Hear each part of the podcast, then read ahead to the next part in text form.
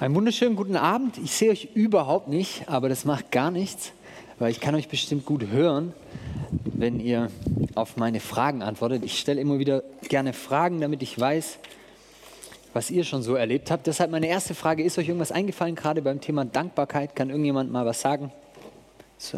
Kam euch was? Oder habt ihr die Zeit für was ganz anderes genutzt? Ist jemand für irgendwas dankbar? Schnee.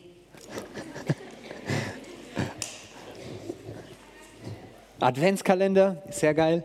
Ich habe meiner Frau dieses Jahr einen Biotee-Adventskalender geschenkt. Ratet mal, wie viele Türen bis jetzt offen sind. Ich glaube vier und es ist der 13. Das zeigt mir ganz klar, dass das ein Flop war. Aber anderes Thema. Gibt es noch irgendwas? Gesundheit. Gesundheit, voll. Die meisten von uns sind tatsächlich gesund, Familie voll. Ich glaube, es gibt so viel, wofür wir dankbar sein können. Ich habe darüber nachgedacht, ähm, über Musik. Ich bin sehr dankbar für Musik, weil Musik ist eigentlich was total Sinnloses. Keiner von uns braucht Musik zum Überleben. Wenn es Musik nicht gäbe, könnten wir alle trotzdem leben. Unsere Körper würden funktionieren, wir könnten uns weiter austauschen, es gäbe weiter irgendwie unsere Sinne und Gefühle. Trotzdem würde irgendwas fehlen, aber wir könnten überleben, oder? Das heißt, Musik ist irgendwie wie so ein extra Bonus von Gott. Das ist einfach nur, weil er uns eine Freude machen will. Einfach nur, weil er denkt, wow, ich glaube, das wird so schön, wenn ihr das genießt. Und es zeigt mir so ein bisschen, wie Gott ist. Ich glaube, Gott gibt ganz viel einfach nur, weil es schön ist. Das hat gar keinen Zweck so. Es geht bei Musik nicht darum, dass ihr dadurch jetzt geheilt werdet oder so. Vielleicht innerlich oder so, aber ja, Schnupfen ist eher schwierig jetzt, vor allem mit dem Lied, ja, da ja, fühlt man sich eher noch mehr. Okay, also dafür bin ich dankbar. ähm, und das führt mich ganz gut über zu der Frage, warum sind wir eigentlich hier? Ich glaube, wir sind hier zusammen, weil wir über Gott hören wollen und über Gott zusammen nachdenken wollen. Und mir passiert es immer wieder, dass ich mit Christen mich treffe und denke, schon interessant, wir sind irgendwie alle Christen und sagen, wir glauben an Jesus und an Gott, aber unsere Vorstellungen, wie dieser Gott ist, sind enorm unterschiedlich. Ist euch das schon mal aufgefallen? Ich habe ein Jahr in Jerusalem gewohnt und dort äh, gibt es eine große christliche Gruppe, die die ganze Grabeskirche betreut. War, die, war jemand schon mal in der Grabeskirche in Jerusalem? Ja, wo Jesus, okay, keiner, ah, doch. Ähm, und das ist so witzig, weil als ich dort gewohnt habe und die Leute gesagt haben, ja, da sind die Christen, hatte ich immer das Gefühl, ja, das ist was ganz anderes als das, was ich lebe oder glaube. Für die war das irgendwie, ich, ich konnte mich gar nicht so richtig identifizieren. Und so geht es mir an vielen Stellen, dass ich das Gefühl habe, obwohl wir sagen, wir, wir glauben alle an Gott, ist das gar nicht die entscheidende Frage. Sondern ich würde sagen, die entscheidende Frage ist, wie wir glauben, dass dieser Gott ist. Nicht gibt es einen Gott, sondern wie ist dieser Gott. Das prägt dein Leben viel mehr, als ob du sagst, ich glaube an Jesus. Die Frage ist, wie ist Jesus? Was ist es für ein Bild, was in deinem Kopf und in deinem Herz kommt, wenn du an Gott denkst? Darüber will ich reden, weil ich immer wieder Erfahrungen mache, die mich dazu anregen. Ich war neulich ähm, bei einer Veranstaltung, und habe über den verlorenen Sohn gepredigt und es ist ja eigentlich eher jetzt eine positive Geschichte, würde ich denken. Zumindest war das meine Aussage, dass ich versucht habe weiterzugeben, Gott ist ein Gott, der rennt. Der rennt auf den jüngeren Sohn zu und kann es nicht erwarten, bis er ihn sieht. Der rennt auf den älteren Sohn zu und sagt, hey, komm auch zum Fest. Gott ist irgendwie auf der Suche nach uns die ganze Zeit. Und Jesus sagt, so ist der Vater. Darüber habe ich gesprochen und ich habe auch darüber gesprochen, dass ich glaube, dass dieses Rennen Gottes, dieses uns hinterherjagen, nie aufhört. Dass Gott nicht plötzlich von einem Tag auf den anderen jemand anders ist und sagt, Schluss mit Rennen. Und ich dachte, okay, das ist eigentlich vielleicht eine schöne Nachricht. Auf jeden Fall gab es eine Frau, die danach auf mich zukam und die fand es nicht so cool. Die sagt, ja, sie kann es schon nachvollziehen mit diesem Gott, dass der für uns ist, dass der sich nach uns sehnt, dass er nach uns rennt, so wie Jesus das beschreibt. Aber ganz ehrlich, Nico, irgendwann sterben wir und dann ist auch Schluss dann ist Schluss mit Gottes uns hinterherrennen. Da dachte ich, wow, dass sie das so sicher weiß, interessant. Ähm, aber irgendwie, wir haben dann so darüber geredet und ihre Frage war ja, das, was du da jetzt gesagt hast im Blick auf den verlorenen Sohn, das bezieht sich ja nur auf das Leben hier, oder? Das ist ja nicht so, dass, dass das auch darüber hinaus weitergeht, weil der, der Tod ist Schluss. Wer sich bis dahin nicht für Gott entschieden hat, der ist verloren. Und wir haben dann so ein bisschen drüber geredet und als ich nach Hause bin, habe ich mir Gedanken darüber gemacht. Interessant, was für ein Bild die von Gott hat. Und es ist nicht nur, dass es für sie relevant ist, wie sie sich Gott vorstellt, nämlich dass er irgendwann mit seiner Geduld am Ende ist, sondern sie hat enorm viel darauf gesetzt, dass Gott so ist. Sie hat nämlich ganz vielen Leuten davon erzählt. Das hat sie mir auch berichtet. Um sie herum erzählt sie Menschen davon, dass Gott ein Gott der Liebe ist bis zum Tod. Und dann, wenn wir sterben, dann wird Gott ein bisschen anders. Und darauf setzt sie irgendwie. Da habe ich so gedacht, krass, eigentlich ziemlich mutig, oder? Was ist, wenn Gott ganz anders ist? Dann, dann ist all das, was sie investiert hat in, in dieses Gottesbild, in diese Vorstellung, verpufft dann in einem Moment. Dann war das alles umsonst. Das heißt, sie setzt unbedingt darauf, dass Gott tatsächlich so böse ist, wie sie sich es vorstellt. Und wehe, Gott ist vielleicht besser. Das wäre für sie ganz schön ungeschickt irgendwie. Ich glaube, wir haben alle unsere Vorstellungen von Gott und irgendwie setzen wir auch darauf, dass Gott so ist. Wir erzählen anderen davon, wir richten unser Leben danach aus. Selbst wenn du gar nicht an Gott glaubst oder Freunde von dir sagen, sie glauben nicht an Gott, ist doch trotzdem Gottesbild, oder? Halt ein nicht existenter Gott. Und ich setze darauf, dass Gott nicht existiert. Und ich lebe so, wie wenn Gott nicht existiert. Ist auch eine enorm hohe Wette, die man da eingeht. Das heißt, es gehört irgendwie so Hand in Hand, dass wir eine Vorstellung haben von Gott und dass das was bedeutet für wie wir unsere Zeit und unser Leben einsetzen, worauf wir wetten. Warum erzähle ich euch das? Weil der Text genau um so eine Wette geht heute Abend. Ist total interessant. David, ein Held, kein Held, ist die Predigtreihe der in dieser Geschichte setzt alles auf eine Vorstellung von Gott. Und das hat mich enorm inspiriert und ich glaube, dass wir uns da, dass wir da was mitnehmen können, obwohl dieser Text sehr, sehr alt ist. Hättet ihr da Lust drauf? Ja? Okay, cool. Super.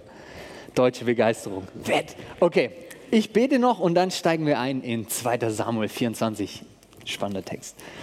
Vater, vielen Dank Danke, dass du mit uns auf diesem Weg bist, wo wir dich besser kennenlernen dürfen und wo wir mehr und mehr an diesem Bild feilen, das wir von dir haben. Und du siehst, dass in unseren Herzen auch oft verschiedene Bilder vor Augen treten. Und ich bitte dich, dass heute so ein Abend ist, wo, wo du uns begegnest an dem Punkt, wo wir es brauchen. bitte dich, Jesus, dass du diesen Text lebendig machst, dass du uns überraschst und danke, dass wir das gemeinsam machen dürfen als eine große Gruppe. Amen. Ich muss euch ein bisschen vorwarnen. Wenn den Text schon mal jemand gelesen hat, weiß er, das ist kein ganz einfacher Text. Vor allem gleich der erste Vers. Und deswegen will ich ganz kurz ein paar Sätze dazu sagen. Dieser Text ist fast 3000 Jahre alt. Jetzt denkt mal zurück, nur sagen wir mal 50 Jahre. Wenn ihr so an eure Omas oder so denkt, habt ihr das Gefühl, die hatten vor 50 Jahren zu manchen Themen ein bisschen andere Einstellungen als ihr heute? Zum Beispiel, was die Rolle der Frau ist oder so. Oder wie ein Mann arbeiten muss oder so. Kann man schon sagen, oder? Dass das wahrscheinlich eher anders war. Jetzt denkt mal zurück 3000 Jahre. Könnt ihr euch vorstellen, dass da manches ein bisschen anders ist? Schon, oder?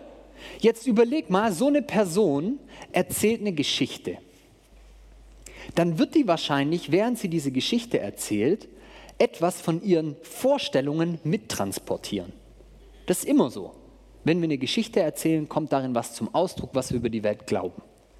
Und das heißt nicht immer eins zu eins, dass die Welt dann auch tatsächlich so ist. Sondern da erzählt jemand eine Geschichte, wie er, wie er sich das vorstellt. Das ist deshalb wichtig, weil der erste Vers gleich voll reinhaut. Und ich glaube, ähm, dass wir darin kurz was erkennen können. Und zwar geht's los und wieder entbrannte der Zorn des Herrn gegen Israel. Oh, wenn Bibeltexte so losgehen, ist doch herrlich, oder? Denken wir gleich, darf ich unbedingt weiterlesen? Das motiviert mich. Ja. Wieder entbrannte der Zorn des Herrn gegen Israel und er reizte David gegen sie auf, zu sagen: Geh hin, zähle Israel und Juda. Wow. Was ist passiert? Es gab anscheinend irgendwie eine Volkszählung und der Typ, der diese Geschichte jetzt erzählt, sagt, es gab diese Volkszählung, weil Gott sauer war und deshalb David gereizt hat. So, das ist eine Interpretation, oder? Es gab einen Fakt, nämlich diese Volkszählung, und jemand sagt, ich weiß warum, Gott hat den gereizt. Ist uns wahrscheinlich jetzt erstmal fremd, dass Gott sowas macht, oder? Zum Glück nicht nur uns, sondern 200 Jahre später wurde der exakt selbe, die exakt selbe Geschichte nochmal erzählt. Und zwar, das, vielleicht habt ihr das schon gemerkt, erste Chronik und zweite Chronik erzählen die ganze David-Geschichte nochmal, die wir in 1 Samuel bis 2. Könige haben. Das heißt, wir haben sozusagen eine doppelte Berichterstattung. Ganz vieles eins zu eins gleich, aber an manchen Stellen ist es ein bisschen anders, weil natürlich 200 Jahre später, als das Buch Erste Chronik entsteht, manche Einstellungen sich verändert haben. Es gab immer noch diese Volkszählung, aber jetzt hört mal, warum, wie der erklärt, dass es diese Volkszählung gab. Vers 1, äh, 1. Chronik 21, Vers 1. Und Satan stellte sich gegen Israel und reizte David, Israel zu zählen. Ist irgendwie nicht das Gleiche, oder? Und danach ist genau die gleiche Geschichte, die, äh, wortwörtlich. Ich hoffe, dass das bisschen jetzt an eurem Bibelverständnis rüttelt und ihr merkt, okay, wow, wie soll, kann ich da noch irgendwas glauben? Ja, klar kannst du es glauben. Aber bitte lasst uns damit anfangen, dass wir realisieren, Menschen erzählen hier, was sie verstanden haben von Gott. Und das Krasse ist, Gott lässt es zu. Gott lässt auch zu, dass wir, dass du und ich Geschichten von ihm erzählen, obwohl unsere Vorstellungen sehr begrenzt sind. Überleg mal, in 500 Jahren hört sich jemand den Podcast von heute Abend an der wird doch denken, Alter, der Nico, boah, wie beschränkt war der.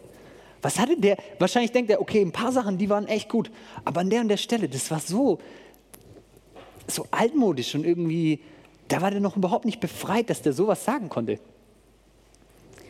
Und ich glaube, an der Stelle merken wir, da prallen zwei Welten aufeinander und ich glaube, das ist okay.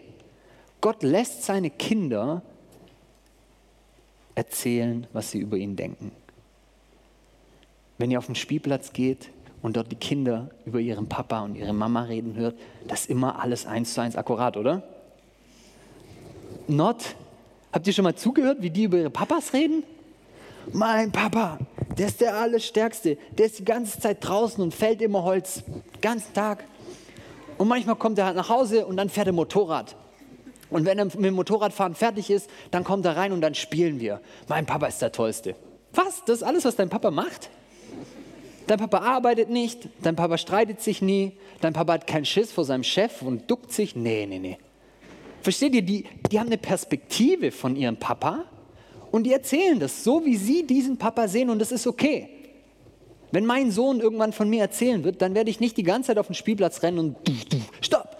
An der Stelle muss ich leider einschreiten. Das war nicht ganz genau so. An diesem Samstag habe ich auch noch was anderes gemacht als nur Fußball geguckt, okay? Ich möchte nicht, dass du deinen Freunden erzählst, dass ich immer Fußball gucke. Und ich glaube, dass das ein bisschen so ist mit Gott. Dass wir Geschichten in der Bibel haben, wo Menschen was ausdrücken wollen, aus ehrlichem Herzen raus. Aber sie machen das mit ihren Begrenzungen. Und das ist okay. Deshalb kommt in dieser Geschichte manchmal was vor, was uns ein bisschen fremd erscheint. Und das ist voll okay, weil ich glaube, die Geschichte geht eigentlich geht es in dieser Geschichte um was anderes. Und das, was er am Anfang hier erzählt, ist eine Randnotiz. Das ist einfach seine Begründung, warum es diese Volkszählung gab. Ich glaube nicht, ähm, dass das unbedingt Gottes Idee war, den zu reizen, sondern das ist seine Interpretation. Und dann lesen wir weiter, dass David sich darauf einlässt. Er, macht, er führt diese Volkszählung zu, durch und geht zu seinem Heerobersten. Da sagte der König zu Joab, dem Heerobersten, der bei ihm war, Zieh doch umher in allen Stämmen Israels, von Dan bis Beersheba. Ihr sollt das Kriegsvolk mustern, damit ich die Zahl des Volkes kenne. Okay, der soll also jetzt zählen, wie viele Leute die in ihrer Armee haben. Und wie reagiert Joab? Joab aber sagt zum König, der Herr, dein Gott, mag zu dem Volk, so viele sie auch sein mögen, noch hundertmal mehr hinzufügen, aber warum solltest du Gefallen haben an einer solchen Sache? Der will auf keinen Fall, dass David diese Volkszählung durchführt. Er sagt, nein, nein, nein, lieber Gott gibt dir noch ganz viele Menschen, aber mach das nicht. Doch das Wort des Königs blieb fest gegen Joab und gegen die Obersten des Heeres. Okay, David setzt sich hier durch und sagt, wir machen jetzt diese Volkszählung. Was ist die erste Frage, die jetzt bei euch aufpoppen muss? wenn ihr diese Geschichte lest und hört, wie Joab reagiert und anscheinend Gott aus seinem Zorn dazu reizt. Was bitte ist das Schlimme an der Volkszählung? Oder? Warum haben die ein Problem mit einer Volkszählung? Hallo? Du kannst doch einfach irgendwie Computer an und dann sagst, tragt euch ein, Liste. Was ist das Problem an der Volkszählung? Könnt ihr euch das vorstellen? Bis die durch sind, sind ja einige gestorben und viele geboren. Erstens das, es braucht ewig. Wir lesen hier, bis die einmal da ganz durchgezogen sind. Das ist nicht eine Sache von einer Woche.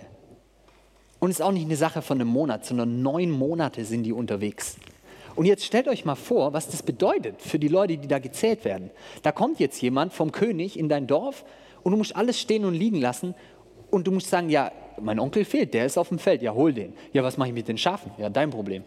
Ja, mein anderer Onkel, der ist gerade in einem anderen Dorf und macht dort was. Ja, ihr müsst alle zusammenkommen, keine Ahnung.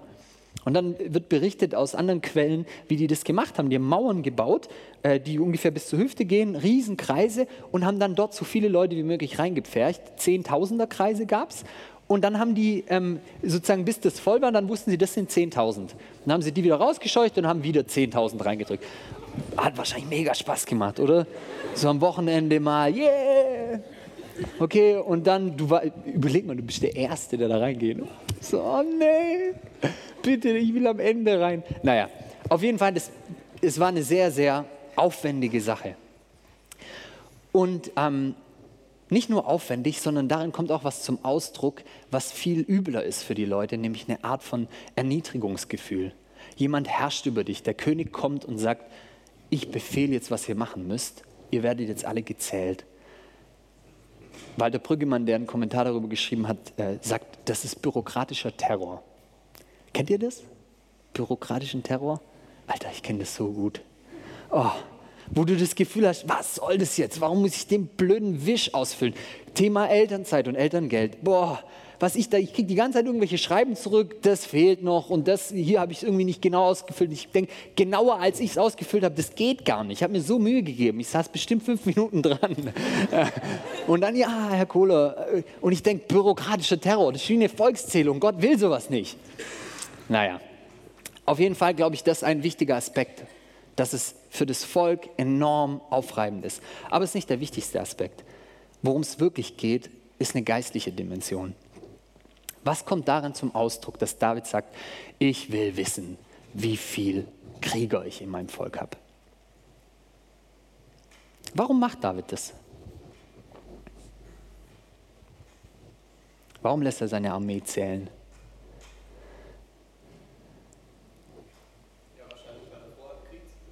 Genau, er hat vor, einen Krieg zu führen. Und er will wissen, wie viele Leute habe ich. Jetzt gucken wir mal ein bisschen in Israels Geschichte. War es jemals entscheidend, damit Israel einen Krieg gewinnt, wie viele Leute sie hatten? Nie. Vor allem David weiß, es kommt 0,0 auf irgendwas an. Der hat gerade gegen Goliath gekämpft. Goliath war mit mega Rüstung und alles gekommen und David mit einem kleinen Stein. Wenn David eine Sache gelernt haben sollte aus seiner Vergangenheit, ist, dass es völlig pups egal ist, wie viel Mann du hast, weil am Ende zählt, ob Gott dabei ist oder nicht. Das heißt, was bringt er hier zum Ausdruck, wenn er sagt, ich will wissen, wie viel Mann ich habe? Genau, er zweifelt. Er rechnet überhaupt nicht mit Gott. Mit was rechnet er denn? Mit seiner Power, mit seinen Möglichkeiten. Er rechnet mit seinem, mit seinen Fähigkeiten. Kennt ihr das? Boah, was ich alles kann was ich alles gelernt habe. Und du denkst, okay, damit werde ich diesen Krieg schon gewinnen. Wenn ich nur weiß, ah, 800.000, okay, wenn es 700.000 gewesen wären, dann wäre es echt schwer gegen die Philister. Aber 800.000 Joab, wir können mutig sein. Woran hängt, woran hängt David hier sein Herz? Er hängt sein Herz an irgendwelche äußerlichen Zahlen. Und damit hängt er sein Herz nicht an Gott. Deshalb waren Volkszählungen immer ein Ausdruck von Misstrauen gegen Gott. Und jetzt lesen wir in Vers 10, dass nachdem David das macht, plötzlich was passiert bei ihm. Und wir wissen nicht wirklich warum, aber nachdem David das Volk gezählt hat und die kommen zurück, Joab gab dem König das Ergebnis der Musterung an und zwar gab es in Israel 800.000 Wehrfähige, die das Schwert zogen und die Männer von Juda waren 500.000. Also das war keine kleine Aktion, die die hier durchgeführt haben. Und jetzt, nachdem David das Volk gezählt hatte, schlug ihm das Herz. Für was ist das ein Ausdruck, wenn dein Herz anfängt zu schlagen? Für, oh no, ich glaube, ich habe was Dummes gemacht. Kennt ihr das? Du weißt gar nicht warum, du bist so voll auf deinem Weg und plötzlich fängt dein Herz an zu schlagen. Du denkst, ich seit einem Monat stresse ich mich wegen dieser Klausur oder wegen diesem Job oder diesem Bewerbungsgespräch und ich nerv alle um mich rum damit, was ich mir für Sorgen mache und wie die Welt untergeht. Und dann plötzlich fängt mein Herz an zu schlagen in irgendeinem Moment und ich merke, ich habe den ganzen Monat kein einziges Mal mit Gott gerechnet. Ich habe nur geglaubt, von mir hängt es ab, ob ich diesen Job kriege oder ob diese Beziehung klappt oder ob der sich endlich in mich verliebt. Und das ist dann eher so ein, ist nicht ein Moment, wo irgendwie, wo du das Gefühl hast, boah, und jetzt wird Gott mich strafen oder was, sondern es ist eher so eine Erkenntnis, ich habe gedacht, ich krieg's alleine hin. Wie naiv von mir. Eigentlich hätte ich das vielleicht wissen können, nachdem ich das jetzt schon ein paar Mal gehört habe, dass Gott jemand ist, der gerne hilft und so. Naja. David checkt das und er sagt, David sagte zum Herrn, ich habe sehr gesündigt mit dem, was ich getan habe.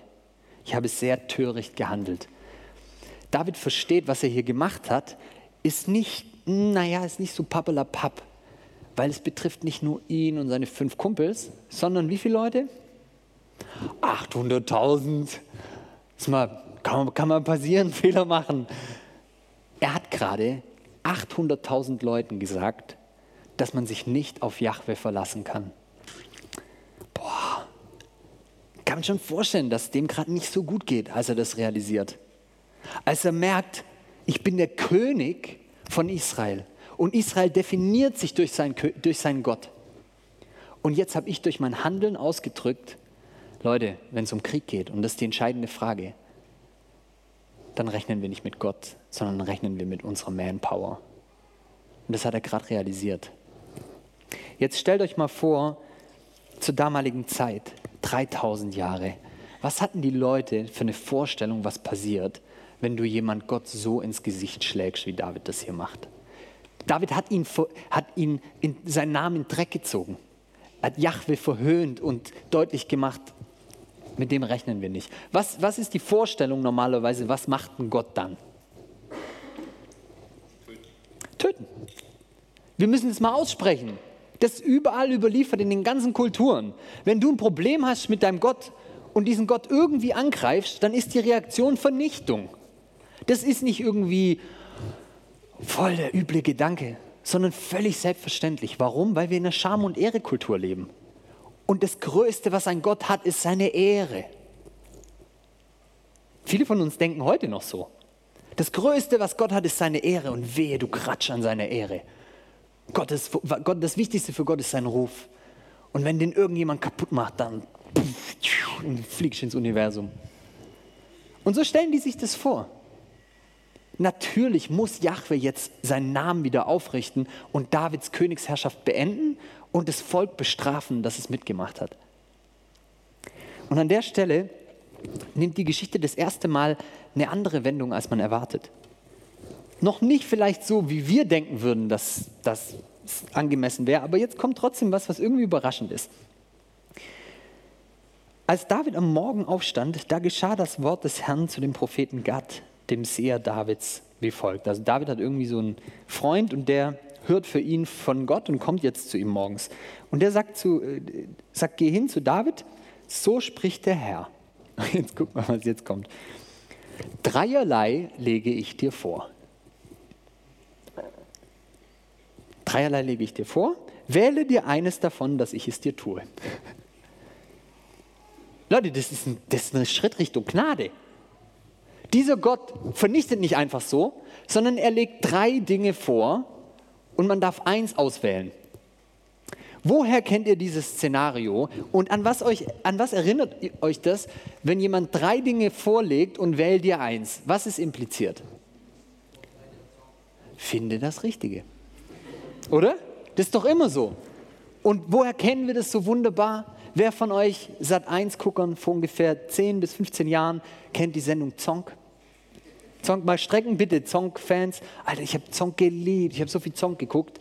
Immer wenn ich irgendwie konnte. Für die, die es nicht kennen, wunderbares Studio, ja, so leicht angeschrägt und die Leute sitzen da, familiäre Atmosphäre, der Moderator sehr sympathisch, sieht super aus, um die 50, charmant, tolle Haare und ähm, mit seinem Jackett und der läuft dann da rum im Publikum und zieht zufällig jemand raus. Du weißt überhaupt nicht, äh, natürlich ist es vorab abgesprochen, aber du denkst, die Personen sind immer voll überrascht. Oh, ich, okay, na dann. Und dann kommen sie vor und dann hinter dem sind drei Tore. Riesenteile, also bestimmt irgendwie fünf Meter groß oder so. Und da ist ein Vorhang davor. Und du weißt, in einem Tor, da steht ein Auto. Und in einem Tor, da ist ein ganzer Berg mit verschiedenen Geschenken. Und in einem Tor, das ist ein Zonk. Und Zonk ist einfach so ein blödes kleines Plüschtier. Und wenn du das Tor aufmachst, macht Zonk. Und jetzt kommt dieser Typ zu der Person und sagt, welches Tor wählen Sie denn? Und die Person denkt, oh, kein Fehler machen jetzt, kein Fehler machen. Tor Nummer eins. Und dann sagt er, sind Sie sicher? Und ich sage, ja, wirklich, ich will, ich will Tor eins. Und dann sagt er, ich gebe Ihnen 1000 Euro, wenn Sie Tor 1 nicht nehmen. Nehmen Sie 1000 Euro und gehen. Und die, und die Frau denkt, Mann, wenn der mir 1000 Euro gibt, das bedeutet doch, dass da was drin ist. Natürlich, nein, ich bleibe bei Tor 1. Sag, okay, 5000 Euro bar auf, die äh, bar auf die Hand, Mark war das noch. 5000 Mark bar auf die Hand und sie gehen. Und du bibberst mit und denkst, wie wird sie sich entscheiden? Oh no, nimm das Geld. Nein, vielleicht ist es das Auto. Klein Nico sitzt da und schwitzt. Und irgendwann kommt die Entscheidung. Und es ist klar, diese Frau hat den Song gezogen. Und irgendwie findest du es schrecklich traurig, aber auch total witzig und ähm, hoffst einfach, dass es eh alles nur gespielt war. Ähm, dieses System, Leute, das hat nicht Sat 1 in den 90ern erfunden. Das geht zurück auf 2 Samuel 24. Natürlich, Sat 1 hat christliche Redakteure. Die lesen diese Texte und die wissen, so kriegt man Aufmerksamkeit. Du legst drei Dinge vor und dann musst du eins auswählen. Wie viele Witze funktionieren so? Wir müssen das mal checken, dass ganz oft die, die biblischen Autoren mit solchen Dingen spielen. Ja? Die, die haben damals sich auch Witze erzählt. Dass die Fee kommt und du hast drei Wünsche und du weißt ganz genau, ich muss das Richtige wählen. Und genauso scheint es hier. Das heißt, es geht jetzt nicht darum, dass Gott jemand ist, der Dinge zur Auswahl stellt, sondern es geht um die Frage, was ist die richtige Entscheidung? Und jetzt guck mal, welche wunderbaren Sachen hier vorgeschlagen werden. Und, Gott, äh, und Gad kam zu David und teilte ihm das mit und sagte zu ihm, erste Option, sollen dir sieben Jahre Hungersnot in dein Land kommen? Oder willst du drei Monate vor deinen Bedrängern fliehen, während sie dir nachjagen? Oder soll drei Tage lang Pest in deinem Land sein? Oh, super Szenarien, oder? denkst du, oh no. Aber irgendwie ist impliziert, dass da auch eine Chance drin steckt. Sieben Jahre Hungersnot, drei Jahre Flucht vor den Feinden oder drei Tage Pest. Wie würdet ihr euch entscheiden und warum? Wenn ihr die Geschichte kennt, dürft ihr nicht mitraten. Sag mal, was würdet ihr nehmen, wenn ihr David seid? Flucht, warum? Genau. Auf der Flucht kannst du irgendwie selber ausbaden, beziehungsweise kannst du vielleicht noch ein bisschen bestimmen. Vielleicht hast du einen guten Tag und du kannst sogar zurückschlagen oder so. Wer ist für die Hungersnot? Irgendjemand kommt, Leute. Irgendjemand für die Hungersnot. Ich war für die Hungersnot. Warum? Weil du, wenn du weißt, dass eine Hungersnot kommt, dann kannst, dann kannst du auch vorplanen. Du kannst doch dann, wenn, guck mal, der hat doch jetzt bestimmt ein bisschen Zeit. Gott fängt ja nicht gleich an. Hoffentlich. Auf jeden Fall, ich würde dann noch ein paar Silos bauen oder so. Du kannst auf jeden Fall vielleicht noch was machen. Wer würde die Pest nehmen? Und warum? Kurz, gell? Noch eine andere Begründung? Inzwischen gibt es Penicillin.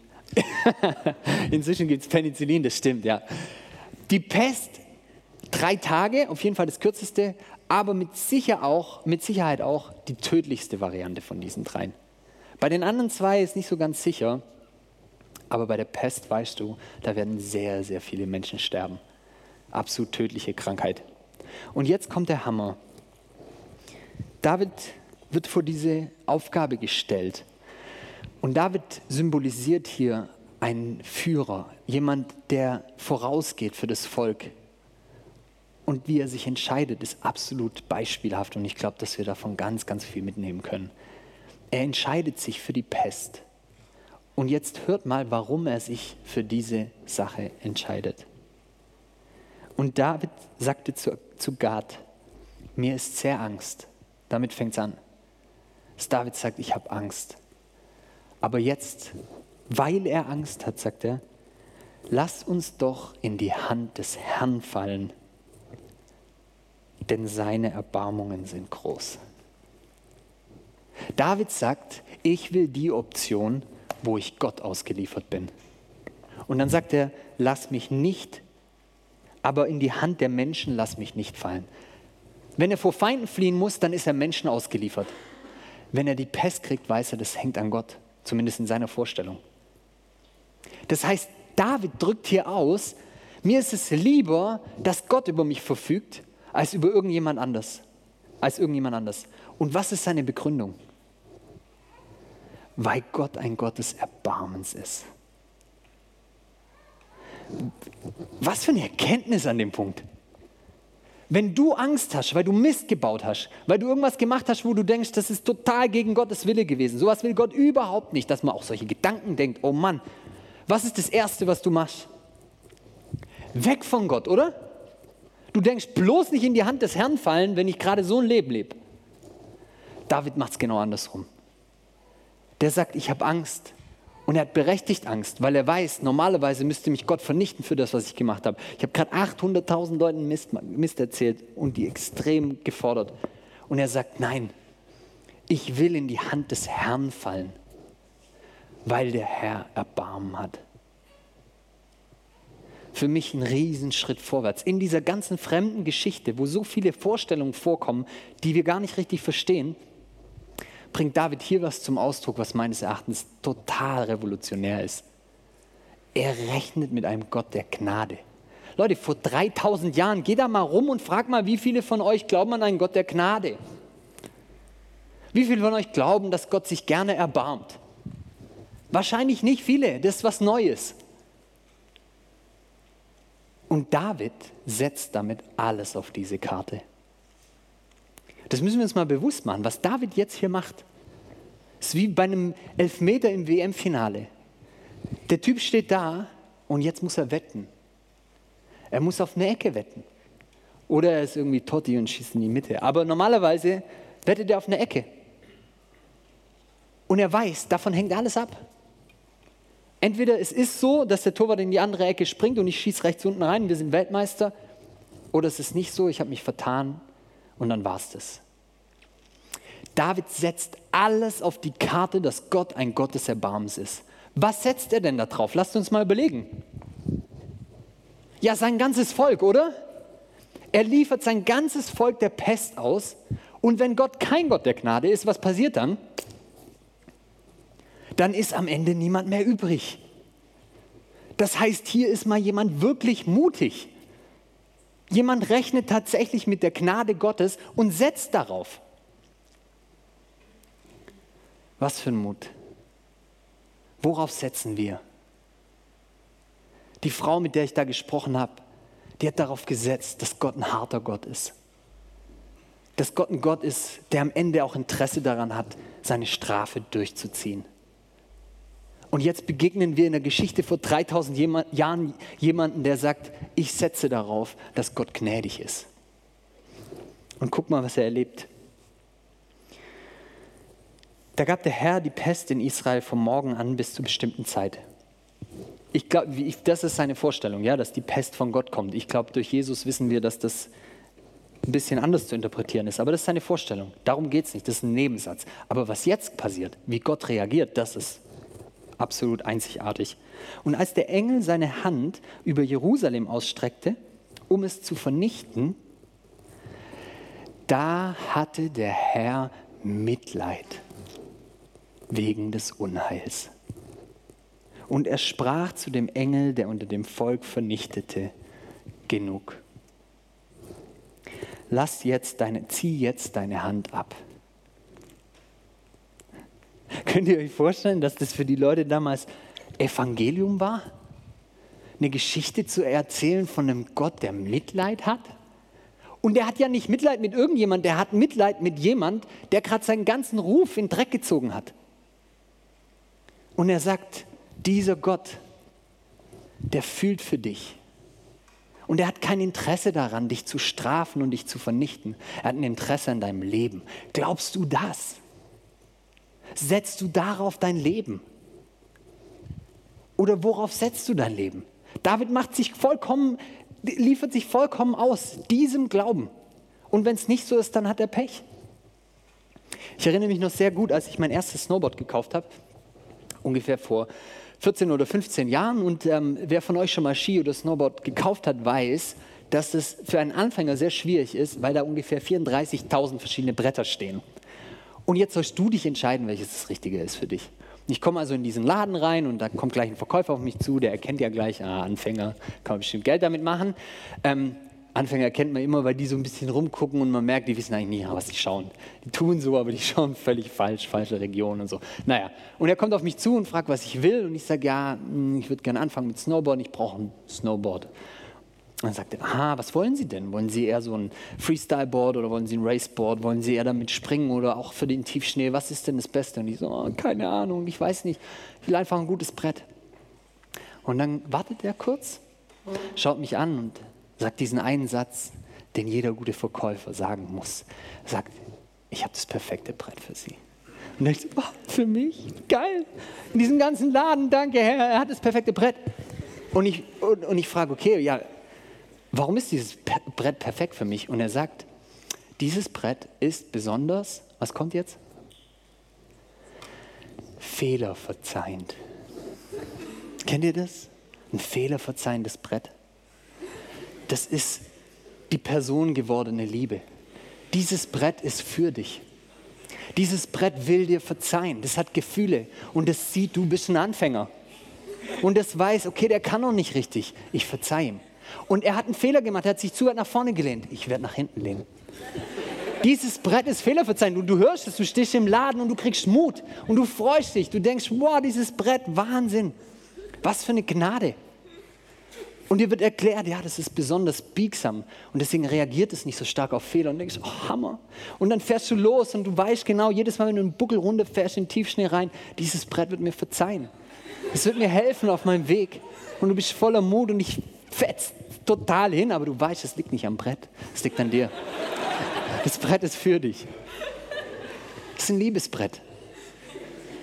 Für mich ist das ein super Bild dafür, was für mich Gnade Gottes bedeutet. Gott ist ein fehlerverzeihender Gott. Leute, das müssen wir mal glauben anfangen. Wie viele Leute treffe ich, die so Schiss haben, dass Gott ihnen noch eins auswischt für irgendwas, was sie irgendwann gemacht haben? Weil sie nicht darauf setzen, dass Gott ein Gott des Erbarmens ist und deine Geschichte kennt. Er weiß, warum du das gemacht hast. Und er weiß, dass du so viel noch nicht verstanden hast. Und selbst wenn du es aus vollem Willen, aus voller Bosheit gemacht hast, gemacht hast, hat er kein Interesse daran, dich zu vernichten oder dein Leben irgendwie zur Hölle zu machen. Er hat ein Interesse daran, dich zu segnen und dich ins Leben zu führen. Ich glaube, für, für mich ist das immer wieder eine ganz, ganz wichtige Erkenntnis, dass Gott ein fehlerverzeihender Gott ist. Einer, auf dessen Gnade ich setzen kann. Und dieses auf die Gnade setzen hat sehr, sehr praktische Auswirkungen. Ich war gestern wieder bei meiner Oma, die ist jetzt fast 90. Und da geht es oft um den Tod, sie redet da oft drüber. Und äh, wir haben verschiedenste Gespräche, vor einiger Zeit haben wir drüber geredet und da kam so zum Ausdruck, dass sie eigentlich nicht so richtig weiß, was da so auf sie zukommt. Du gesagt, ja, keine Ahnung, wie das dann wird und so. Und das Interessante ist, ich weiß eigentlich nicht so viel über, meine, über das Glaubensleben meiner Oma. Ich weiß nicht, was, wie die zu Gott steht oder so, darüber redet sie nicht viel, keine Ahnung. Aber in dem Moment wusste ich, wenn ich wirklich auf einen Gott der Gnade setze, dann kann ich ihr jetzt was erzählen. Und ich habe ihr tief in die Augen geschaut und ich habe gesagt, Oma, das wird super. Oma, du wirst in den Himmel kommen und es wird richtig Spaß machen. Da wird ein Gott sein, der voll Erbarmen ist. Da ist ein Gott, der dich liebt, ein Gott der Gnade. Ein Gott, der für dich ist. wisst ihr, was ich in dem Moment gemacht habe, als ich nach Hause gegangen bin? habe ich gedacht, schon krass, Nico, du warst ganz schön mutig. Weil ich weiß es ja nicht 100% sicher, oder? Ich, ich weiß, okay, Jesus hat sich offenbart und hat gesagt, wie Gott ist. Aber ganz ehrlich, und ich wusste in dem Moment, ich habe jetzt tatsächlich auf die Karte gesetzt, dass Gott gnädig ist. Und wenn es nicht ist, dann werde ich eines Tages ein Problem haben mit meiner Oma.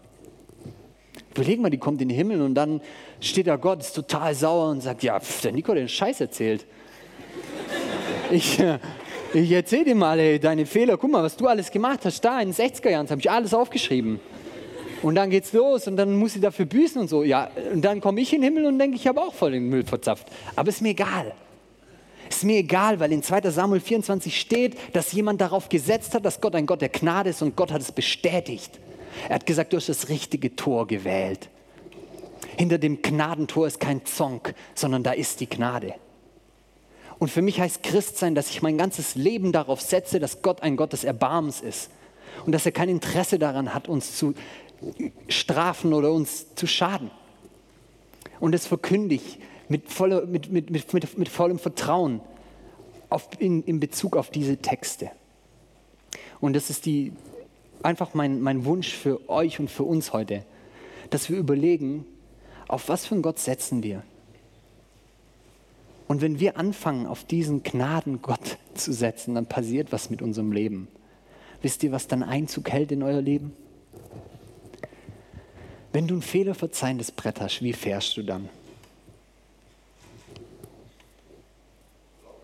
Locker? Wie noch? Mutiger. Amen. Wenn du weißt, du hast ein fehlerverzeihendes Brett, dann traust du dich was, weil du weißt, hey, no problem. Dieses wunderbare Brett, das wird mich aus jeder Situation irgendwie schon rausbringen. Wenn wir wissen, und daran glauben und darauf setzen, dass Gott ein Gott des Erbarmens wird, dann steigt in uns Mut auf. Und wir trauen uns was, wir experimentieren. Wir trauen uns Dinge immer äh, zu sagen über Gott, obwohl wir noch nicht 100% wissen, dass sie so seien, dass sie so sind. Ich könnte hier kein einziges Mal predigen, wenn ich nicht an Gott der Gnade glauben würde.